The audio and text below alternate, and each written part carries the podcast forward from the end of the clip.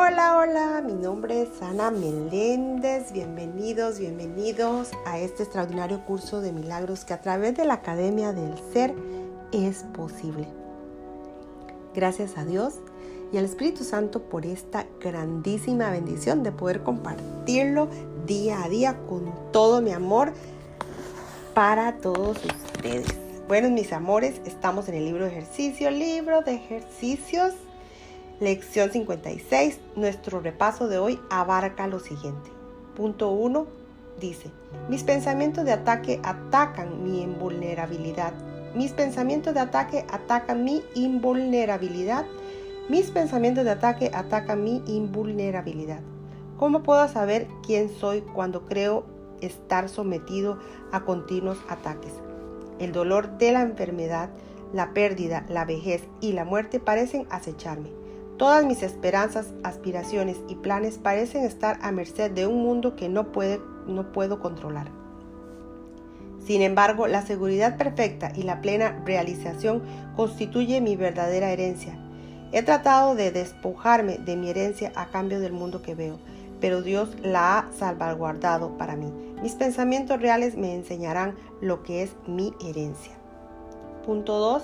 Por encima de todo quiero ver por encima de todo quiero ver, por encima de todo quiero ver. Al reconocer que lo que veo es un reflejo de lo que creo ser, me doy cuenta de que mi mayor necesidad es la visión. El mundo que veo da testimonio de cuán temerosa es la naturaleza de la imagen que he forjado de mí mismo. Si he, de recordar quién soy, es esencial que abandone esa imagen de mí mismo y a medida que sea reemplazada por la verdad, se me concederá la visión y con esta visión contemplaré al mundo y a mí mismo con caridad y con amor. Punto 3. Por encima de todo quiero ver de otra manera. Por encima de todo quiero ver de otra manera, por encima de todo quiero ver de otra manera. El mundo que veo mantiene un vigor el mundo que veo mantiene en vigor la temerosa imagen que he forjado de mí mismo y garantiza su continuidad. Mientras siga viendo el mundo tal como lo veo ahora, la verdad no podrá alborear en mi conciencia. Dejaré que la puerta que se encuentra detrás de este mundo se abra, para así poder mirar más allá del mundo, de el, al mundo que refleja el amor de Dios. Punto 4. Dios está en todo lo que veo. Dios está en todo lo que veo. Dios está en todo lo que veo. Tras cada imagen que he forjado, la verdad permanece inmutable.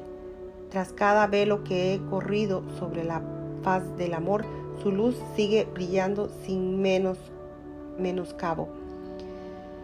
Más allá de todos mis descabellados deseos se encuentra mi voluntad unida a la voluntad de mi Padre. Dios sigue estando en todas partes y en todas las cosas eternamente. Y nosotros que somos parte de Él, habremos de ver más allá de las apariencias y reconocer la verdad que yace tras todas ellas. Punto 5. Dios está en todo lo que veo porque Dios está en mi mente. Dios está en todo lo que veo porque Dios está en mi mente. Dios está en todo lo que veo porque Dios está en mi mente.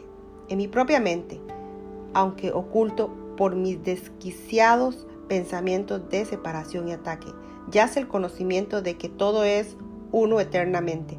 No he perdido el conocimiento de quién soy por el hecho de haberlo olvidado ha salido salvaguardado para mí en la mente de Dios, quien no ha abandonado sus pensamientos y yo que me cuento entre ellos soy uno con ellos y uno con Él. Llegamos al final de esta lección 56 del libro de ejercicios. Solo me queda decirte gracias, gracias, bendiciones, bendiciones, bendiciones y nos veremos en una próxima lección. Gracias.